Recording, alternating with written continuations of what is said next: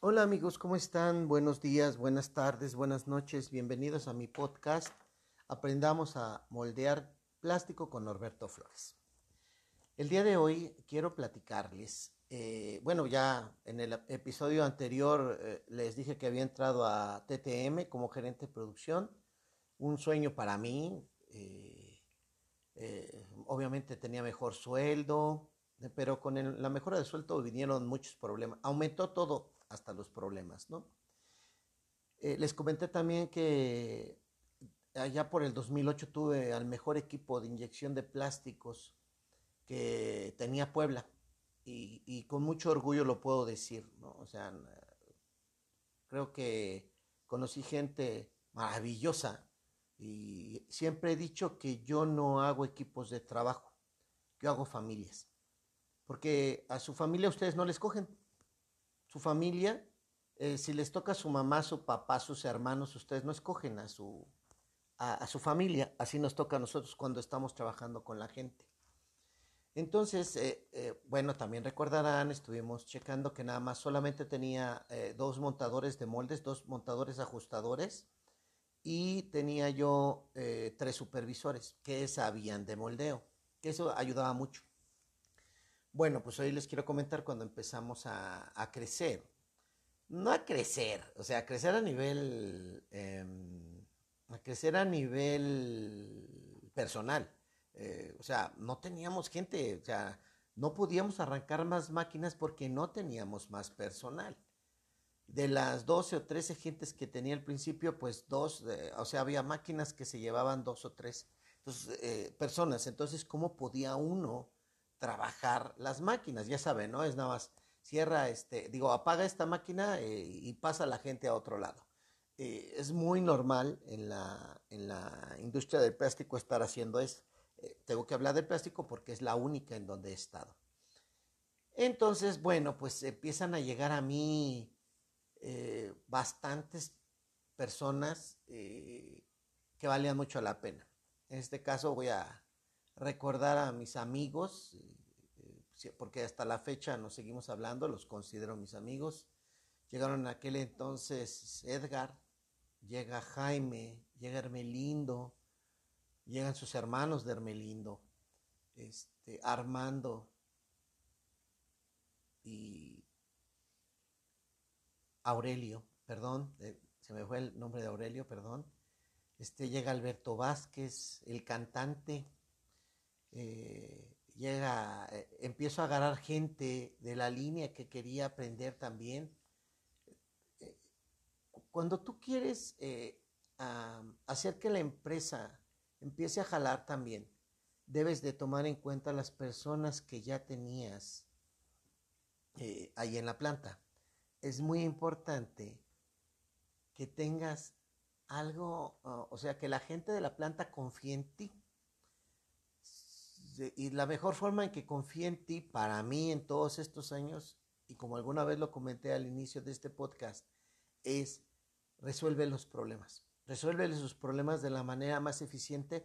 Haz que ellos trabajen eh, lo menos posible porque eh, en este caso, para mí el operador lo único que tiene que hacer es operar la máquina. Sea, es sacar las piezas, checarlas eh, y que las pueda empacar de manera correcta. Solamente así tú vas a poder tener, vas a poder evitar rechazos. Entonces, yo para ese entonces ya tenía algo más de, experiencia, como les había comentado. Eh, empiezo a formar esta gente, a estos señores que eran muy buenos eh, y aparte querían aprender. Eso fue algo también muy importante en el equipo porque eh, no basta con, con querer. siempre he dicho que con ganas no se ganan los partidos, ¿no? se dan cuenta, eh, por ejemplo, o sea, el Real Madrid, ¿por qué tuvo a Ronaldo? ¿Por qué tenía los mejores jugadores del mundo? Porque quería ganar. Entonces yo tenía que tener a gente así con hambre de aprender para que yo para que a su vez pudiéramos salir adelante, ¿no?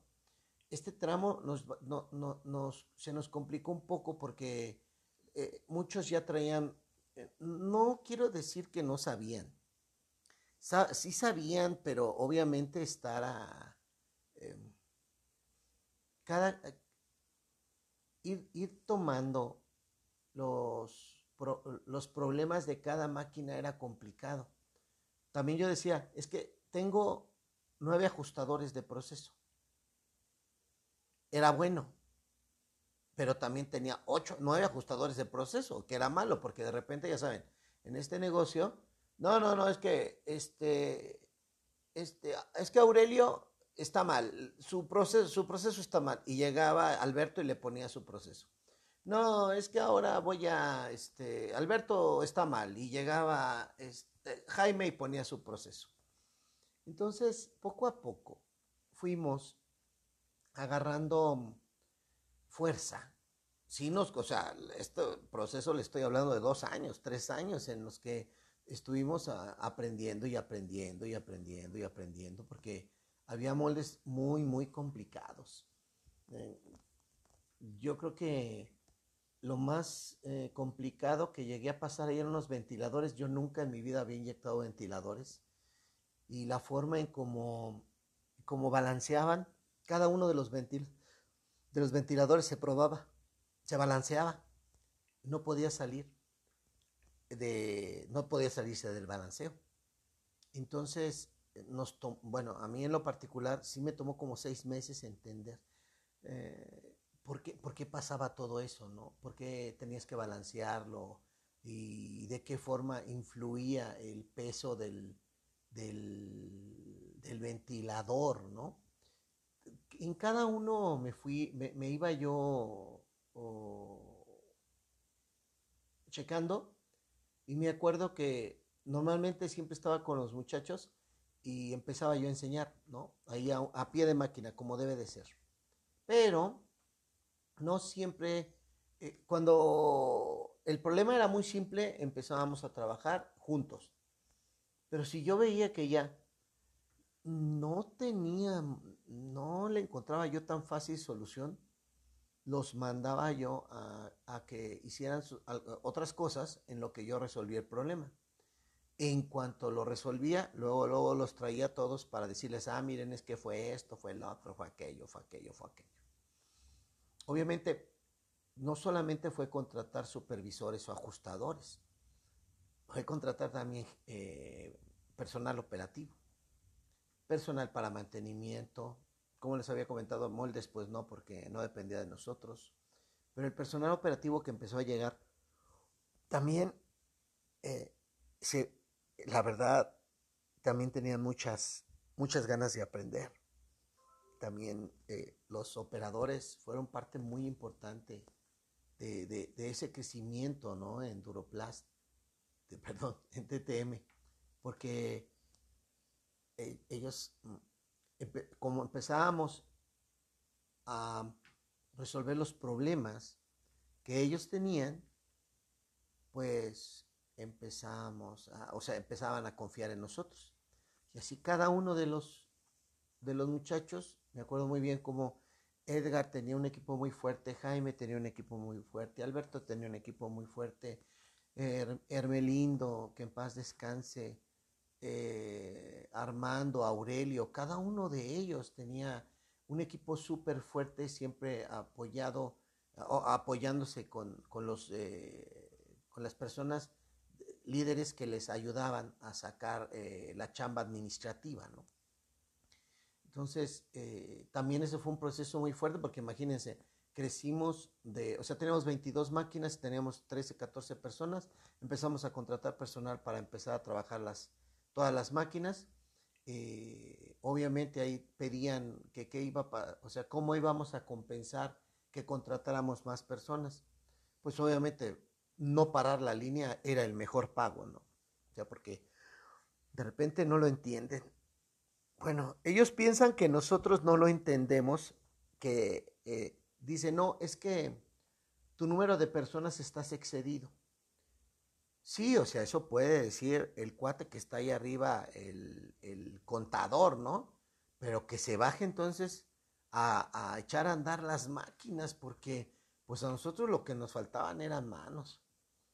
Y pues desde el escritorio, pues no se ve, ¿no? O sea, no sé qué opinen ustedes, pero eh, desde el escritorio no puedo tomar yo decisión. O sea, el contador cuando decía, es que ya tienes muchas personas, bueno, ¿tú a qué llamas muchas personas, no? Baja conmigo. Y sí, bajaba conmigo el contador y veíamos y decía, ah, no, es que sí. No sé contra qué lo hacían. Hay muchas empresas que lo hacían contra su sistema de, de este, AS400. En este caso nosotros es lo que teníamos, que también ni servía, pero no se lo digan a nadie, no se lo digan a nadie porque se vayan a enojar. Pero eh, empezamos eh, también viendo todas esas cosas.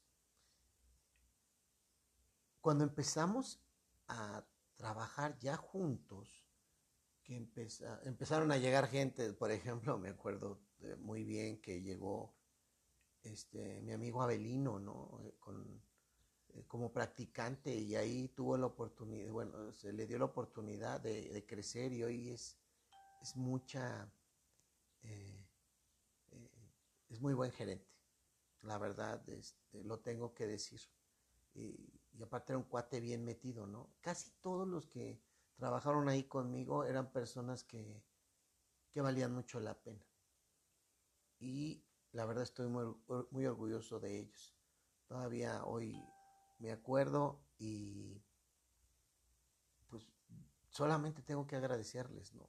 Por haber estado ahí conmigo eh, días enteros, noches enteras y pues sin dejar que cayéramos, ¿no? O sea, los primeros dos años fueron muy críticos, pero después fuimos, eh, llegó un momento en el 2008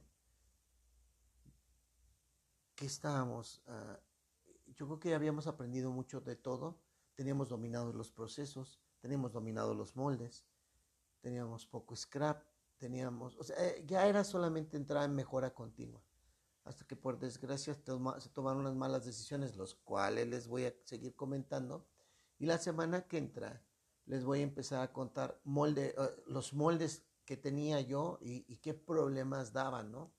Hoy pude comentar algo de los ventiladores, cómo se hacía, pero quiero ahondar un poquito más en cómo se resolvían los problemas, de qué forma y todo lo que pasó, porque también, híjoles, eh, les decía que, o sea, para mí llegar a TTM fue lo mejor porque yo ya estaba de encargado. Entonces, el problema cuando estás de encargado es que ya no puedes echarte para atrás. Y ni modo, ¿no? Pues así era. Y ahí ya no me podía echar para atrás. De repente, ahí tomé, normalmente siempre estaba en las, em, en las empresas donde estaba, si trabajaban sábado y domingo, normalmente, aunque no fuera yo el gerente, siempre estaba yo en la planta. Era algo que em, no, de repente no me podía perder y muchos me van a comprender con eso. O sea, si la planta trabajaba el domingo y yo no, y yo no estaba ahí el domingo, el día lunes algo había pasado el domingo y no me enteraba. Entonces, recuerden que el saber da poder y no puedes quedarte sin, sin, que, sin que sepas qué pasaba. Es un error muy grande, obviamente lo vas comprendiendo y lo vas aplicando, ¿no? Pero la semana que entra vamos a empezar molde por molde de los que yo, de los que yo me acuerde, que fueron, o sea, imagínense, tenemos 150 y terminamos con 300. Eh, eh, fue un boom muy grande, de 23 máquinas llegamos a 44. Y pues era, era, era muy difícil llevar la planta. También les tengo que contar cuando ya no, ya no iban a programar, el alemán ya no programaba y empecé a programar yo. Fue también otro rollo, ¿no? Pero bueno, eso lo haremos poco a poco y eh, seguiremos con otras historias. Quiero dar las gracias a todos los que escuchan el podcast. Muchísimas gracias, ya saben, pongan sus comentarios, pongan qué más este, quieren saber acerca de y con mucho gusto lo voy a contestar. Les agradezco nuevamente y nos vemos en el siguiente episodio de Aprendamos a moldear plástico con Norberto Flores.